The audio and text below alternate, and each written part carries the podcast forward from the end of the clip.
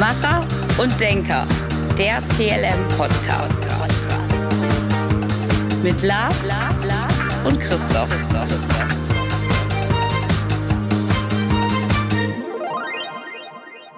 Ja, herzlich willkommen zu unserem Podcast Macher und Denker der CLM Podcast. Ich bin der Christoph.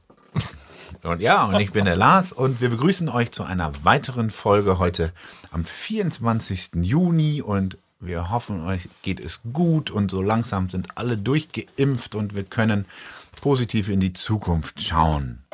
Und das wollen wir heute auch mit diesem Podcast, wo wir als Hauptthema das Thema Scheitern haben. Ich finde, das ist sehr positiv, weil wir natürlich nicht nur scheitern wollen, sondern das Wichtige ist, aufzustehen und wieder loszulaufen. Aber wir starten jetzt erstmal mit unserer ersten Kategorie. Was gibt's Neues? Christoph, was gibt's Neues? Hast du Oh, was? Nee, bei mir gibt's eigentlich gar nichts Neues, ganz groß. Also Ich habe was Spannendes. Ich habe ja. zwei, zwei spannende Sachen. Und Okay. zwar das eine ist, es Ja. gab, äh, ich weiß nicht mehr, letzte Woche, vorletzte Woche, das erste Mal eine Kündigung aufgrund eines nicht durchgeführten Corona-Tests. Das fand ich spannend. Das finde ich sehr spannend, wie das weitergehen soll. Hm. Folgender Hintergrund war, äh, der Arbeitgeber, weißt du ja, ist verpflichtet, äh, Tests anzubieten. Hm. Und zwar zwei Tests pro Woche. Hat ja nicht jeder so gut wie wir, dass wir auch ein offizielles Testzentrum nebenan so ungefähr haben und uns auch offizielle Tests holen können. Aber es ist ja eigentlich so, dass der äh, Arbeitnehmer nicht verpflichtet ist, es anzunehmen. So, finde ich persönlich ziemlich bescheiden. Ja, aber gut, jeder so. So, jetzt hat er das in dem Fall, hat der Chef das zweimal angeordnet auch. Und der Mitarbeiter hat es zweimal nicht gemacht. Und jetzt ist er entlassen worden. Deswegen. ja, mal gucken. Schwer mal zu beurteilen so etwas. Also außer der Arbeitgeber ist verpflichtet, hat eine Fürsorgepflicht gegenüber dem Arbeitnehmer. Aber äh, ob das vielleicht in Persönlichkeitsrechte eingreift, jetzt, das müsste mal das Gericht klären. Da warten wir mal ab und ich denke, das wird zu einer Grundsatzentscheidung irgendwann führen, weil das wird jetzt von der Pandemie in die, wie nennen die das, Epidemie, epidemisch. Also es bleibt. Vielleicht passiert das, da müssen wir mal abwarten. Ganz spannend, weil es das erste Mal in Deutschland ist, ne? Ja, und deshalb, ich finde es ich find's, äh, wirklich, wirklich spannend. Interessant, interessant, ja. Genau, was, was zweites, was es, ja, Neues, ne? Neues ist ja immer ein dehnbarer Begriff, aber was so langsam als Trend in Deutschland kommt, ist das Thema Serious Gaming. Christoph, schon mal gehört? Ja, habe ich schon mal gehört. Hab, ich, ich muss ganz ehrlich sagen, früher hieß das Sparkassen-Börsenspiel, also um 1840. Das wurde dann, konnte man zur Sparkasse gehen und das ist so eine Art Unternehmensplanspiel gewesen. Man hatte so 5000 Mark seinerzeit Spielgeld und so etwas ähnliches könnte ich mir darunter vorstellen. Ich gebe ganz offen zu, ich bin nicht in der Thematik groß drin, aber ich höre immer wieder jetzt, dass die eingesetzt wird innerhalb von Unternehmen und zum Beispiel Kompetenzen zu messen und so etwas. Genau, also für alle die, die es noch nicht gehört haben, und das werden ganz, ganz viele sein, und das ist auch okay so, Serious Gaming, ja, ist also praktisch ein Spiel mit ernsthaftem Lernziel. So, das heißt also Spiele, die geschaffen werden, um Kompetenzen ähm, zu vermitteln, beziehungsweise Inhalte zu vermitteln. Ähm, und, und vor allen Dingen will man das machen in so Kontexten, wo praktisch Spielen und Lernen gar nichts mit, mit, miteinander zu tun haben. Also wo sie eigentlich eher konträr, wo man nicht glaubt, dass man das durch Spielen herausfindet. Ähm, genau, richtig. Und das ist so ein neuer Trend. Ja, der kommt von den Universitäten. Ähm, es gibt die erste Serious Gaming Messe. Äh, es läuft über Computerspiele. Es kann aber auch über Brettspiele oder ich habe jetzt äh, Workshop ähm, ja, äh, mitbekommen zum Thema Serious Gaming mit Lego. Ja, ähm, ich, ich finde es ganz spannend. Ich weiß nur nicht, in, inwieweit das ja, sich durchsetzen kann oder, oder was meinst du? Ja, es ist schwer. Also früher, ich, ich komme aus dem PE-Bereich, also Entwicklungsbereich auch. Äh, vielleicht möchte man Menschen dazu kriegen, wir reden immer von vier Kompetenzfeldern, äh, Methoden, fachliche, didaktische und persönliche Kompetenz, das vielleicht mal einfach auch durch spielerische Möglichkeiten in Erfahrung zu bringen. Äh, wir müssen immer so ein bisschen aufpassen, dass die Theorie dann die Praxis trifft. Und jedes Unternehmen natürlich dementsprechend, wenn sie sagen, wir machen so etwas, Zeit und Geld dafür benötigen und den Mitarbeitern auch die Freiräume lassen, das zu tun. Und da habe ich manchmal etwas Sorge in dieser ökonomiegetriebenen Welt, äh, dass das alles funktioniert. Das muss man sich im Einzelnen mhm. angucken. Aber sonst, die Idee ist sicherlich nicht schlecht. Ich glaube, dass tatsächlich durch die, durch die Nutzung von äh, deutlich mehr mobilen Endgeräten ja, und durch die sozialen Netzwerke da schon ähm, ja, ja. ja, diesen Trend unterstützen kann. Ich kann mir aber manchmal auch nicht vorstellen, dass ein, ein, ein, eine Führungskraft oder äh, ja, ein Manager der, der, der mittleren Ebene sich da äh, eine Stunde hinsetzt und mit Lego spielt. Also das ist noch so. Oh. Naja, das ist, ja, es kommt ein bisschen auf den Kontext an, es kommt so ein bisschen darauf an, das, da kommen wir wieder so ein Thema, was wir schon mal hatten mit Motivation. Äh, es, es, es gibt interessanterweise Studien darüber, dass Familienväter, die in Führungspositionen natürlich lieber spielen als Singles, mhm. weil die das Spielen kennen von ihren Kindern, den spielerischen Akt automatisch mit rüberbringen. Das kommt so ein bisschen, es ist hochindividuell und natürlich auch, Spielen ist alles ganz gut, aber es muss zu etwas führen. Äh, ich habe mir auch mal so ein Spiel gekauft für meinen Rechner. Das war ganz spannend, das war so, so, ein, so ein Schiffsspiel. Also ich hatte so ein kleines Kriegsschiff, aber ich bin nicht aus dem Hafen gekommen, weil ich für zu blöd bin dafür. Bin immer weggebombt worden. Es ist nämlich immer die Frage, was macht ein Spiel mit einem? Also hat es einen Spieltrieb? Äh, so etwas gibt es. Der ist angeboren, der Spieltrieb. Wir spielen miteinander. Das ist bei Kindern in Kindergärten sehr beobachtbar. Gibt man Kinder zum Spielen Bonbons und sagt, du spielst alleine sagen die, ich will das Bombenwirken nicht, sondern ich will mit dem anderen spielen. Mhm. Der Spieltrieb ist mehr miteinander, nicht gegeneinander. Und daher muss man immer aufpassen, dass solche Spielsysteme innerhalb von Unternehmen das Miteinander fördern und keinen Wettbewerb auslösen. Mhm. Also so Ballerspiele, ähnlicher Ballerartspiele, ich kenne mich da überhaupt nicht aus, führen in der Regel zur Separierung von Leistungsmodellen. Ja. Und da muss man so ein bisschen aufpassen, dass das nicht geht. Äh, an den Gemeinsinn und die Teamfähigkeit äh, dementsprechend zu appellieren, ist also eine ganz klassische Führungsaufgabe. Und wenn man die mit Legosteinen in den Griff kriegt, meinetwegen, ich habe da nichts gegen. Ja. Wie sich das entwickelt, muss man sich mal anschauen. Genau, das muss man sich anschauen. Es gibt Personalabteilungen, die das schon machen, um, ja. um, um Azubis zu, zu rekrutieren, ja. spielerisch. Mhm. Sowas gibt es. Es gibt ähm, spielerische äh, Elemente tatsächlich aus dem Gesundheitsbereich, da kennen mhm. wir es mittlerweile. Ähm, ja, ich habe an der Wii auch mal operiert. Ja, ich sag mal so, Patient tot. Ne? Also ja, muss man ja, sehen, ob ja, sich's durchsetzt. Ja. Spannendes Thema. Also das heißt, ihr da draußen, wenn ihr mal sowas hört, wenn ihr sowas mitbekommt, wenn eure Firma, euer Unternehmen euch das anbietet, macht's mal. Bildet euch eure eigene Meinung. Das ist ein, ein ja, spannendes, aber noch nicht immer 100% zu greifendes Thema. Mhm. Und äh, ja, lustig. Ja, ja, lustig, spannend, vor allen Dingen nochmal etwas da aus dem praktischen Alltag. Man sollte, wenn man sich mit diesen Aufgaben beschäftigt, ganz klar, wenn man so etwas tut, auch von etwas verabschieden. Wir haben nämlich eine Methodenvielfalt mittlerweile bei solchen Sachen, da finde ich nicht mehr durch. Also es ist ja, also wenn ich das Wort Innovation und Kreativität höre und jetzt Serious Gaming soll und das werden, dann sage ich, ich weiß gar nicht mehr, wo ich bin. Also ich bin auch methodisch nicht mehr, wo ich bin, weil äh, es soll immer eins bei rauskommen dass ein Mitarbeiter oder eine Mitarbeiterin zufrieden nach Hause geht. Und der Kunde auch. Mehr will ich doch gar nicht. Und wenn ich das mit 50 Mitteln machen soll und das akademisiert auch noch runterbrechen möchte, dann habe ich irgendwann das Problem, man kennt mich dafür, dass ich sage, ich gehe jetzt mal in die Kundenrolle, ich verstehe gar nichts mehr. Und wenn das Spiel dafür sorgt, dass sich ein Verständnis eher entwickeln, wie ein Kunde funktioniert oder das, das Bedürfnis dort besser zu verstehen, dann unterschreibe ich das sofort. Aber um etwas darzustellen, um etwas zu beweisen, da habe ich dann nicht für. Mhm. Aber muss jeder für sich selber entscheiden. Okay, das war unsere Kategorie Was gibt's Neues? Was machen wir heute? Jetzt kommen wir zu unserem Hauptthema von heute. Wir hatten ja äh, vor drei Wochen schon mal das äh, unser unser unser Haupt Haupt Hauptthema, nämlich was bremst dich? Ne, auch nachzugucken, für der eine oder andere war schon auf unserer neuen Website www.wasbremsdich.de hatten wir gesagt, wir werden uns den nächsten Podcast tatsächlich mit solchen thematischen äh, Dingen befassen. Und wir waren vor drei Wochen bei dem Thema Motivation, Selbstmotivation, innere Motivation, alles was dazugehört und jetzt kommen wir heute zu dem Gegenteil. Wir kommen nämlich zu dem Thema Scheitern. Aber richtig. Was? Genau, Scheitern aber richtig. Also was ist Scheitern und wie gehe ich damit um? Christoph, zwei Zitate für dich. Jawohl. Und zwar einmal Benjamin Franklin, der sagte, ich bin nie gescheitert, ich hatte nur 10.000 Ideen, die nicht funktionierten. Okay. Und Edison, Thomas Alpha Edison, ne, Glühbirne und so. Von jeder der 200 Glühbirnen, die nicht funktionierten, habe ich etwas gelernt, das ich für den nächsten Versuch verwenden konnte. Ja, Jetzt kommst du. mein Zitat ist, wer hinfällt, kann nur aufstehen. Sonst klappt's nicht.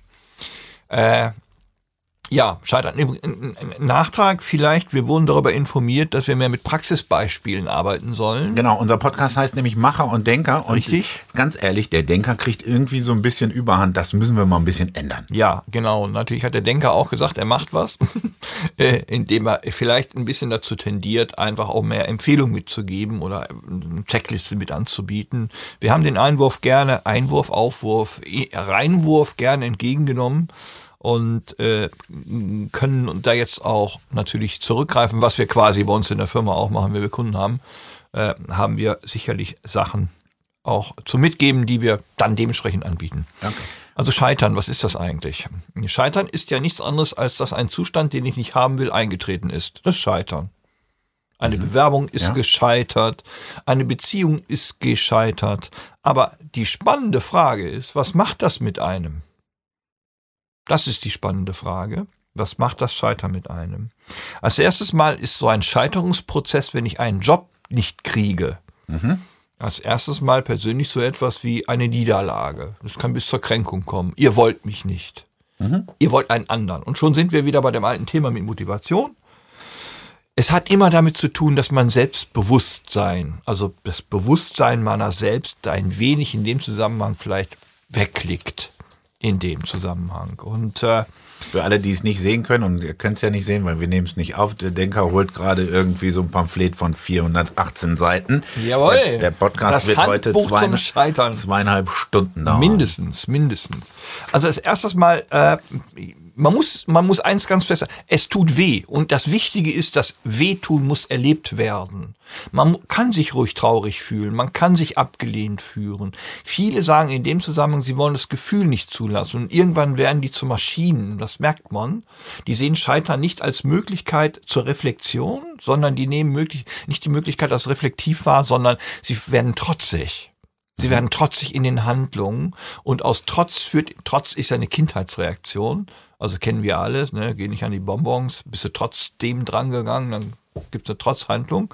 Entscheidend ist in dem Zusammenhang, äh, es gehört dazu, dass ich traurig bin. Punkt.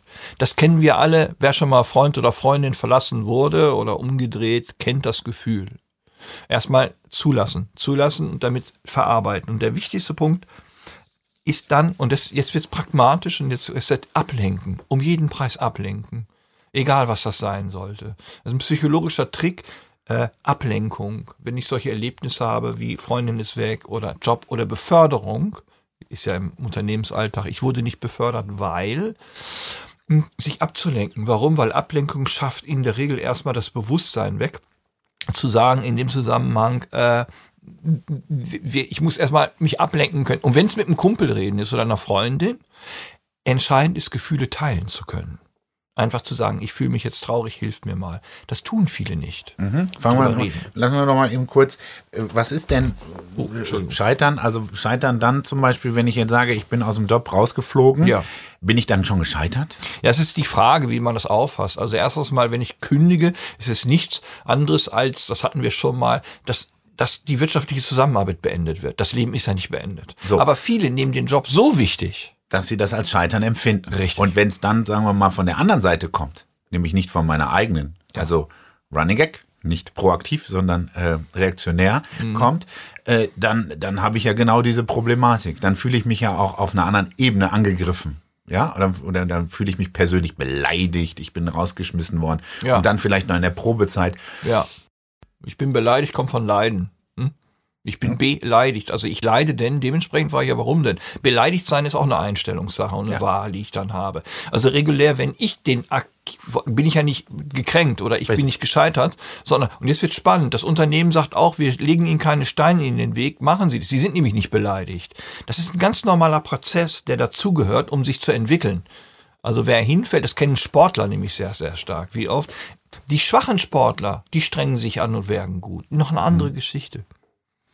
Wer immer nur eine Eins schreibt, wer immer nur der Beste ist, der hat's irgend, kann sich nicht mehr steigern. Das heißt, er kriegt teilweise so ein, ein Gedankenbild in den Kopf, mir kann keiner mehr was. Wenn der scheitert, dann fällt er von oben nach ganz, ganz unten. Das ist für die Einstellungspraxis in einem Unternehmen wahnsinnig wichtig, darauf zu achten, dass ich nicht immer die sogenannten High Potentials, was das auch immer ist, äh, zu nehmen, sondern eine gute Mischkultur. Ich hatte tatsächlich mal einen Kunde, der kam immer zu mir und sagte, ich sag, was machen Sie beruflich? Ich, ich bin äh, Top-Performer.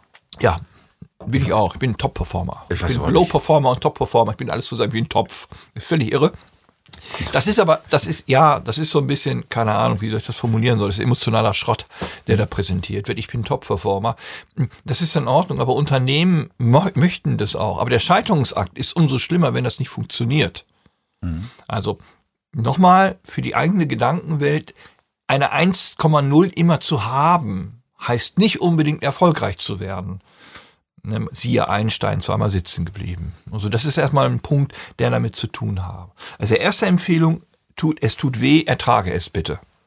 Besonders diese High Pot Potentials Ja. oder High Performer. Und ich glaube, dann ist der nächste Punkt, und das ist wichtig, und das kennt jeder auch von, von gescheiterten Beziehungen an sich, äh, ist zu sagen, dann muss ich in die Reflexion. Dann muss ich Korrekt. gucken, was ist gut gelaufen, was ist schlecht gelaufen. Ja. Beispiel, wir haben das alle im Freundeskreis oder Bekanntenkreis, wo du sagst, da habe ich einen Kumpel oder wir, ja, wir sind jetzt hier gerade zwei Männer, da habe ich einen Kumpel, Alter, der gerät immer wieder an den gleichen Typ Frau. So, und jedes Mal fällt er wieder auf die Nase und Ja. scheitert wieder. Ja. Und was ist es? Weil er nämlich nach dem Scheitern nicht hingegangen ist und gesagt hat, okay, was war gut? Was war schlecht? Wo war ich gut? Wo war ich schlecht? Was will ich daraus machen? Wie will ich mich weiterentwickeln? Ja, das liegt in, sehr, sehr oft dann, das kriegt man auch in Unternehmen mit, wo man gescheitert ist. Man sucht immer das gleiche Unternehmen wieder. Und zwar mit den gleichen Aufgaben. Das ist gleich, funktioniert da nicht. Selbstreflexion ist ja toll, aber sie führt zu nichts. Ich brauche eine Gegenreflexion dazu. Also wir machen ja auch, ne? Also viele Kunden sagen ja, ich bin so reflektiv. Sag ich, das ist ja schön. Und du? Jetzt muss ich mal gegenreflektiv sein. Einfach mal zu sagen, was nützt Ihnen die eigene Reflexion, wenn sie in die, das gleiche Dilemma zurückbringt? Wir kennen das übrigens sehr, sehr stark aus, aus Beziehungssystemen. Äh, warum suche ich die gleiche Freundin oder den gleichen Freund mit den gleichen Attitüden wieder? Jetzt wird es ganz, ganz spannend.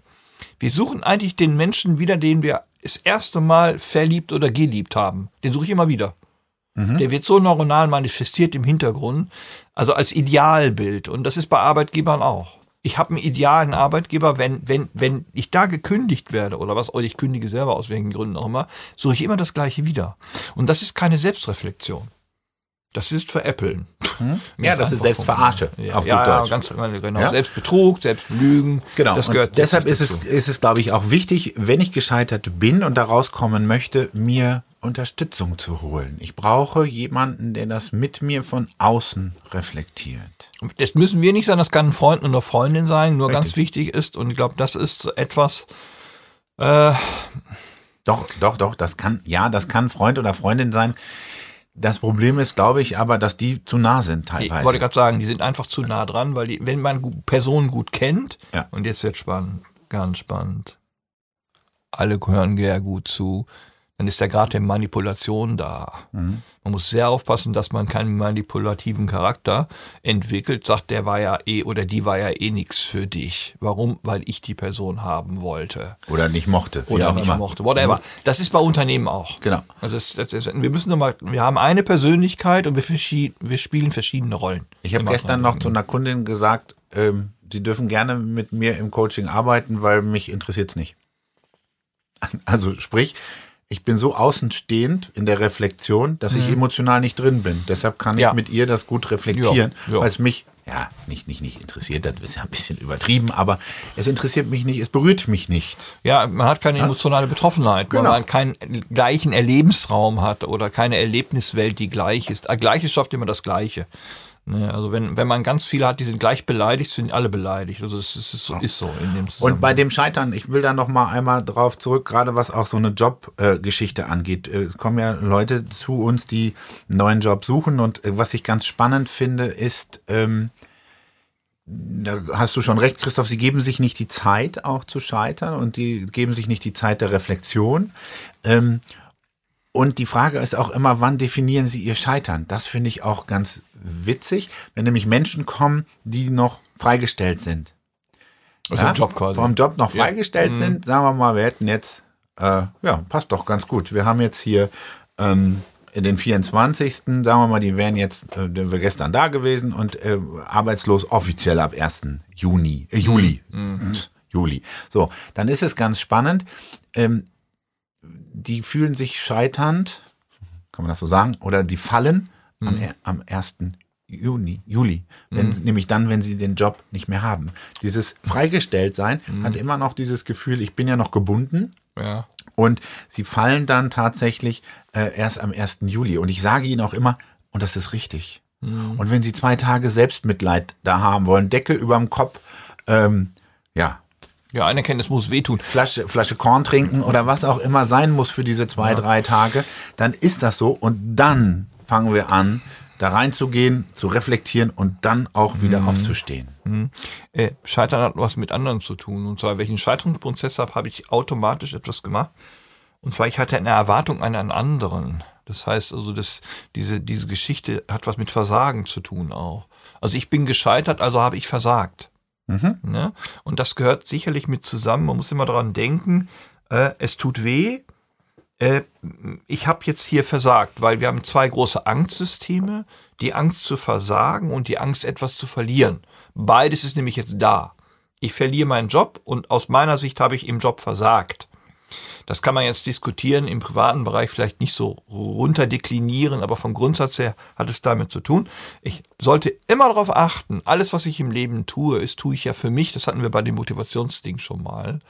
Und das Scheitern an sich ist nicht schlimm. Das Wichtige ist aufzustehen. Ja. Viele bleiben nämlich jetzt wochenlang im Keller der Emotionen hängen und gießen Selbstmitleid und zwar tonnenweise über sich auf. Ach, jetzt wird spannend, jetzt hau ich wieder drauf. Ist eure Entscheidung, wenn ihr das tut. Mhm. Euch zwingt keiner, das zu tun. Aber es ist wohl angenehmer, in dem, in dem, also im Prinzip in diesem Suhletopf, äh, sich rumzusuhlen, als zu sagen, ich muss mich da wieder raushängeln. Und das geht meistens einfach damit, äh, dass ich mir entweder Hilfe hole von einem anderen oder äh, einen guten Freund damit beauftrage, mir zu helfen. Ja, dafür, da, da schmeiße ich mal zur, zur, zum, zum Lockern ein Zitat nochmal rein. Und äh, ja, ruft an, wenn ihr es erkannt habt. Äh, ich weiß nicht, Christoph, ob du es kennst. Äh, ich kenn's und ich finde es immer wieder lustig und cool. Ich zitiere. Die Welt besteht nicht nur aus Sonnenschein und Regenbogen. Sie ist oft ein gemeiner und hässlicher Ort. Und es ist mir egal, wie stark du bist. Sie wird dich in die Knie zwingen und dich zermahlen, wenn du es zulässt. Keiner, keiner kann so hart zuschlagen wie das Leben. Aber der Punkt ist nicht, wie hart einer zuschlagen kann. Es zählt bloß, wie viele Schläge er einstecken kann und ob er trotzdem weitermacht. Nur so gewinnt man. War ein bisschen abgekürzt, weil wir haben ja eine begrenzte Redezeit. Ja. Und äh, ja, hier der, unser Tonmeister hat es auch nicht geschafft, das mit einer schönen, tollen, äh, passenden Musik zu unterlegen. Ich denke, das ist auch rechtlich nicht erlaubt. Und, Herr Nobaum, was war's? Bestimmt Rocky oder sowas. Richtig, oder? genau. Es ist aus, aus Rocky, also es ist ja. aus Balboa. Und äh, da können wir ja man, also den ganzen schlauen Rocky-Zitaten kann man äh, einen ganzen Podcast über das Thema Scheitern, glaube ich, machen und wie man da rauskommt. Aber es ist tatsächlich so. Letztendlich muss man einmal mehr aufstehen, als dass man hingefallen ist. Ähm, und dann funktioniert's. Ja, zweiter Punkt in dem Zusammenhang ist auch zu sagen, wie, wie schaffe ich es, nicht mehr zu scheitern? Also besonders im beruflichen Kontext. Es ist immer ganz klar, ist immer spannend, warum scheitern Leute eigentlich im Job? Das sind zwei Sachen. Sie erwarten etwas, was das auch immer ist, und sie erwarten vor allen Dingen das von anderen. Also nach dem Motto, ich erwarte von Ihnen als Führungskraft, dass Sie sich so und so verhalten. Äh, in der Regel scharf trennen zwischen Notwendigkeiten und Erwartungen, die ich habe. Erwartung kommt von Warten. Auf was warte ich da eigentlich? Ich warte in der Regel, dass ein anderer sich bewegt. In Beziehungssystemen haben wir das sehr oft. Also wenn man sich das psychotherapeutisch oder auch analytisch anschaut, wartet immer einer auf den anderen. Und sage ich, wer wartet denn jetzt einfach? Da kommen wir wieder zu der Geschichte Kooperation und Reden. Reden, reden, reden. Die meisten reden nämlich nicht darüber, was sie eigentlich machen wollen. Ob das jetzt in einem Unternehmen ist äh, oder ob das privat ist, sondern es wird teilweise totgeschwiegen, weil, Achtung Schatz, ich weiß ja, was du denkst. Selbst dämlich ohne Ende. Es wird auch immer gesagt, in dem Zusammenhang, ja, ich weiß, wie du bist und nee, weiß eben nicht. Du musst immer schön wieder fragen. Und das ist in einem Unternehmen auch. Und ich glaube, das ist das Wichtige. Scheitern kann ich dadurch vermeiden, indem ich mich sehr oft mit Menschen auseinandersetze. Und jetzt wird spannend, das muss ich mich für Menschen interessieren können. Und nicht nur für die Sachebene, sondern auch für die emotionale Ebene. Und es hat sehr stark damit zu tun, dass ich natürlich wieder in, innerhalb eines Unternehmens in dem Zusammenhang äh, wieder im Wettbewerb hänge. Es sind immer die gleichen Sachen, die da kommen. Es geht immer die gleichen Thematiken. Es geht immer um Ermächtigung, es geht um Ohnmacht, es geht um Macht, es geht um, um Erwartung, es geht um Nicht-Erwarten. Es hat alles mit Scheitern zu tun. Ich brauche Scheiterungsprozesse, um mich entwickeln zu können. Mhm. Das kennt man bei Kindern so schön. Die stehen immer wieder auf, wenn sie spielen. Und das wünsche ich mir manchmal auch von erfahrenen Erwachsenen. Ja, aber es ist natürlich so, dass man vorgegeben kriegt, auch du darfst nicht scheitern. Ja. Oder, oder sagen wir mal, die, äh, wie sagt man's, Generation Gehorsam oder die Boomer oder welche da auch immer. Also äh, denen ist ja individuell. Ne? Genau, ne? aber mhm. die, denen ist ja beigebracht worden, du darfst nicht scheitern. Ja, äh, das ja, wer im Ausbildungssystem in Deutschland scheitert in irgendeiner Form, ist ja eigentlich weg vom Fenster. Aber es gibt so viele Biografien, die sind gescheitert sind. Ich kann mich daran an einen Artikel erinnern, das ist schon etwas länger her. Da gab es äh, einen ein Studenten der Mathematik, in irgendeinem Elite-College war der, weil er sehr gut war. Der ist in die erste Vorlesung gegangen und dann ist er nie wiedergekommen. Und während der Prüfung wurde er gefragt, warum er nicht gekommen ist. Wenn ich ihm zugehört hätte, hätte ich nie bestanden. Das ja. macht das teilweise. Also wenn Menschen an sich glauben auch, dass sie das können, dann können sie in der Regel nicht scheitern. Ein Scheitern hat auch einen Fremdentwurf. Also man wird ja auch gescheitert letztlich, äh, wenn man sich auf diese Spiele einlässt. Das, wir könnten jetzt über Bildung einen, einen zehnstündigen Podcast machen. Danach bin ich dann wohl äh, dehydrilliert und gar ins Krankenhaus. Ja. Äh, das ist sehr, sehr schwer mittlerweile in dieser, in dieser Gesellschaftsform, in der wir leben, dass es da eigentlich nur um Ökonomie noch geht. Und nicht mehr miteinander, sondern nur um Geld. Und um, und ja, und in dem Zusammenhang um Besitzansprüche. Ne? Ja. Und dann haben wir das Thema, dass wir raus sind aus der Kooperation. Ja. Dann sind wir in Egoismus und Egozentrik. Äh, Richtig. Noch ein Tipp. Bitte das Innenleben einer einzelnen Person nie mit dem Außenleben vergleichen. Mhm. Also mein eigenes Inneres nie nach außen wälzen. Andere sind nicht schuld, dass es euch schlecht geht. Genau. Und das ist wichtig, wichtig, ah, Entschuldigung, muss mir mal kurz kratzen. Das ist total wichtig, nämlich wenn ich anderen die Schuld gebe, kann ich nichts ändern. Ja? ja? das ist angenehm, weil ich mich dann besser leiden kann. Du bist schuld, dass es mir schlecht geht. Genau, aber richtig. Und sobald ich aber die Verantwortung auch für das Scheitern übernehme, ja, meine eigene Verantwortung übernehme, dann kann ich handeln und dann kann ich auch was tun. Prost. Prost, ja? es klickert. Ich drücke ja? gerade Sekt ein. Genau, hier. weil wir haben immer hier ne, Ausreden und Ausreden auch für Scheitern und und und. Nein, lass den Scheiß sein. Also geht hin und sagt, jo, das war ich, ja. das, ich bin da gescheitert. Dann übernehme ich die Verantwortung, dann kann ich in die Reflexion gehen und dann kann ich auch was daraus lernen und aufstehen. Ja, das nennt man emotionale Erpressung ne, in dem Zusammenhang. Also wenn ich einen anderen für mein eigenes Leiden äh, verantwortlich mache, du bist schuld, dass es mir schlecht geht, du lieber Arbeitgeber bist schuld, dass ich, dass es mir schlecht geht, weil du mich so doof behandelst. Genau, so eine Entschuldigung suchen. Ja, ja. noch etwas, das gehört mir zum zweiten Problem. Achtung, ihr habt gewählt, ihr habt es wieder gewählt, dass ihr da arbeitet. Ihr könnt es immer wieder abwählen. Das geht bei Beziehungen nämlich auch so. Da kommt nur etwas dazwischen warum der liebe Gott das geschaffen hat, ist keine Emotion, was Furchtbares. Dass man da sitzt ja. und sagt, ach du meine Güte, was passiert denn gerade? Ich weiß ja nicht, wer von euch schon mal verliebt war. Es gibt ja drei Stufen. Ne? Also vergucken, verlieben äh, und lieben. Also lieben ist, ist ein, ein neurobiologisches Konzept.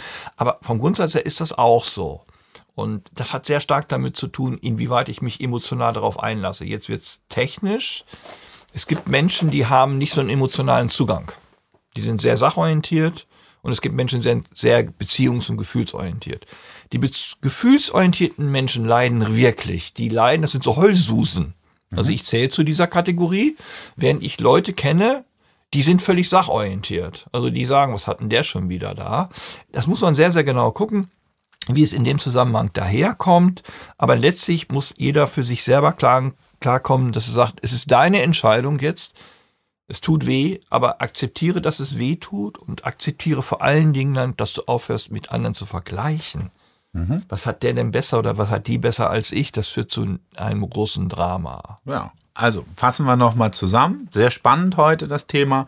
Scheitern ist nicht nur erlaubt, ist teilweise eigentlich für die eigene Entwicklung sogar fast gewünscht. Ja, es gehört zum Leben. Und es gehört, genau, es ja, gehört zum gehört Leben. Dazu. Und dann ist es zulassen, ganz wichtig. Ja. Ja, auch äh, alles Emotionale, was dann kommt, zulassen, dann aufarbeiten, reflektieren und dann gestärkt aus der kompletten Geschichte rausgehen. Etwas Abschließendes. Wenn man den Job verloren hat, soll man bitte die Zeit nutzen, um genau nachzudenken, warum man ihn verloren hat und nicht sofort ins nächste Manöver sich zu stürzen. Das kann ich auch Menschen mit auf den Weg geben, die aus einer Beziehung raus sind, sofort eine neue wollen.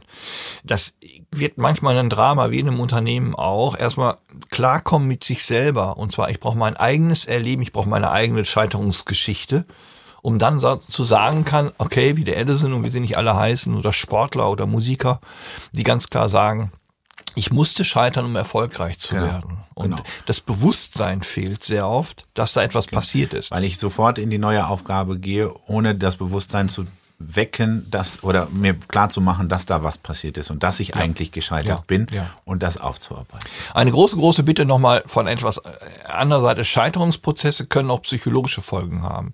Wenn ihr den Eindruck gewinnt, ihr kommt gar nicht mehr zurecht damit, dass irgendetwas passiert ist, sucht euch professionelle Hilfe. Und zwar wir bieten uns natürlich selbstverständlich dazu an, aber nochmal, Coaching ist keine Therapie. Wenn ihr sagt, mir geht's schlecht, macht diesen Weg und geht zum Arzt und lasst euch einen Psychotherapeuten oder was auch immer mit an die Seite stellen. Das sind die absoluten Profis darin, die damit umgehen können. Jedes Scheitern hat eine Kränkung. Und diese Kränkungsgeschichte muss man sich sehr, sehr genau angucken.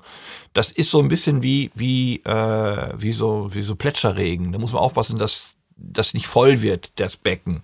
Also immer dran denken, in dem Zusammenhang euch Hilfe holen. Super. Ich habe aber schlechter. Nein, können wir so nicht machen. Ich sag, Hilfe holen. Äh, morgen wird ein toller Tag. So muss es weitergehen. Habe ich mal gelernt in so einem Seminar. Immer mit positiven Dingen enden. Gut, morgen wird ein toller Tag. Das äh, unterschreibe ich so. Und äh, das war's mit unserem Hauptthema heute: Scheitern. Habt ihr noch Fragen? So, dann kommen wir jetzt auch zu unserer äh, dritten und letzten Kategorie für den heutigen Podcast, nämlich habt ihr noch Fragen? Uns haben zwei Fragen erreicht.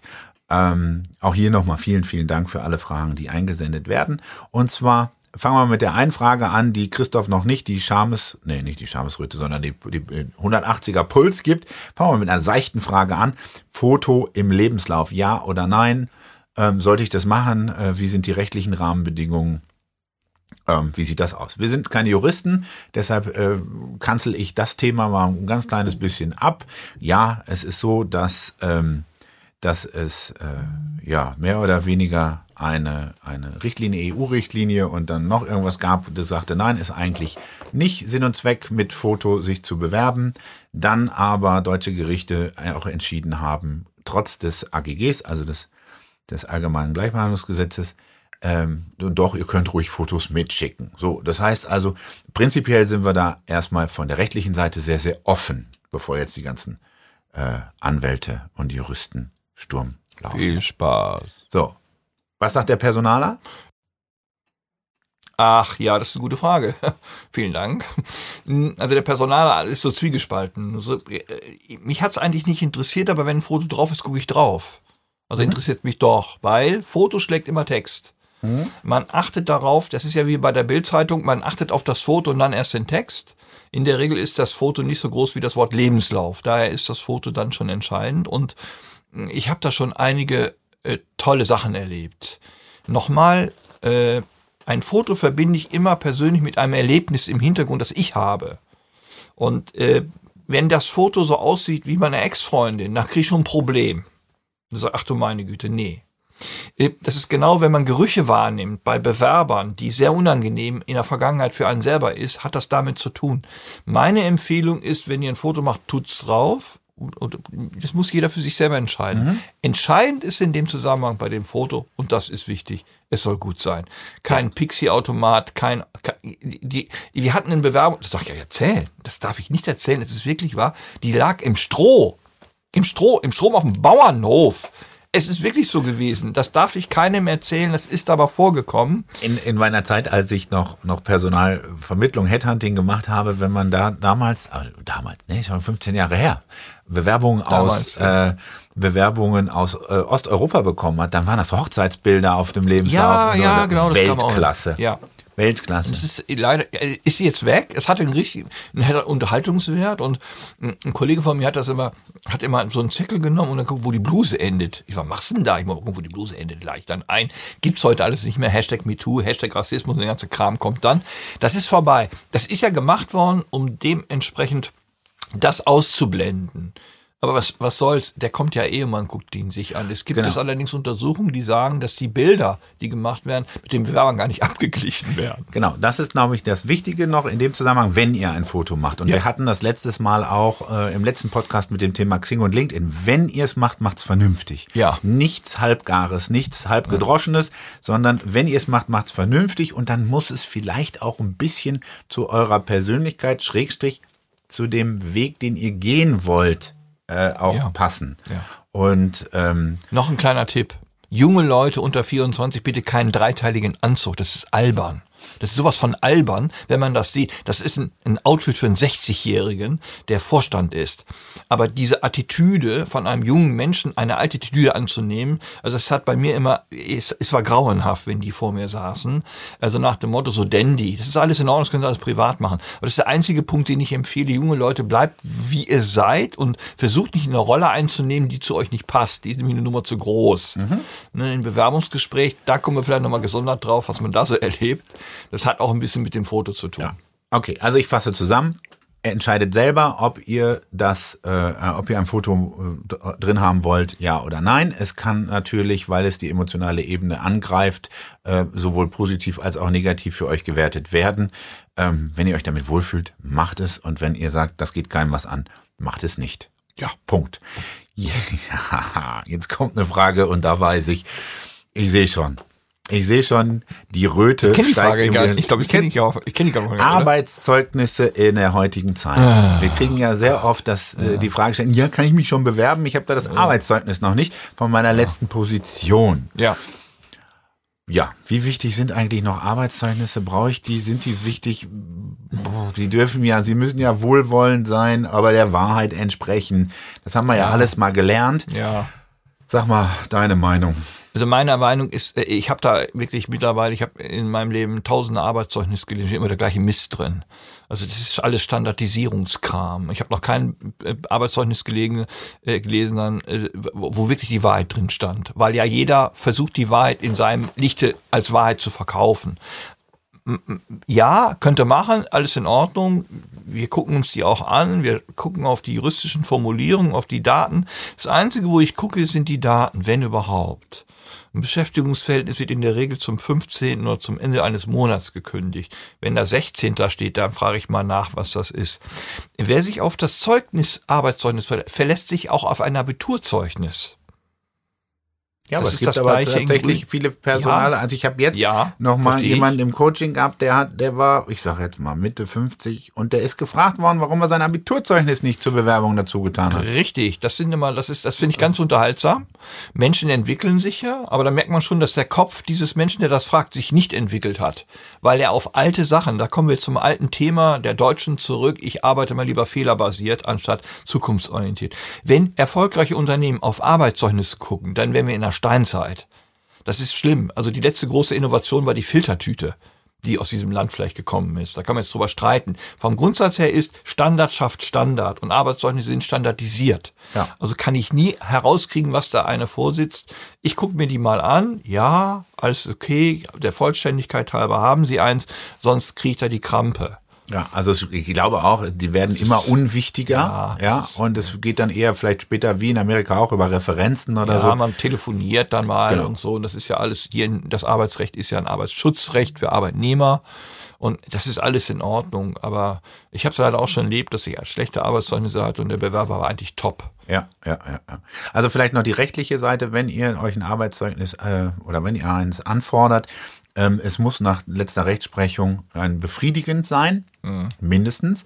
Wenn es aber besser sein soll, dann müsst ihr als Arbeitnehmer den Nachweis erbringen, dass ihr eure Leistung besser war als befriedigend.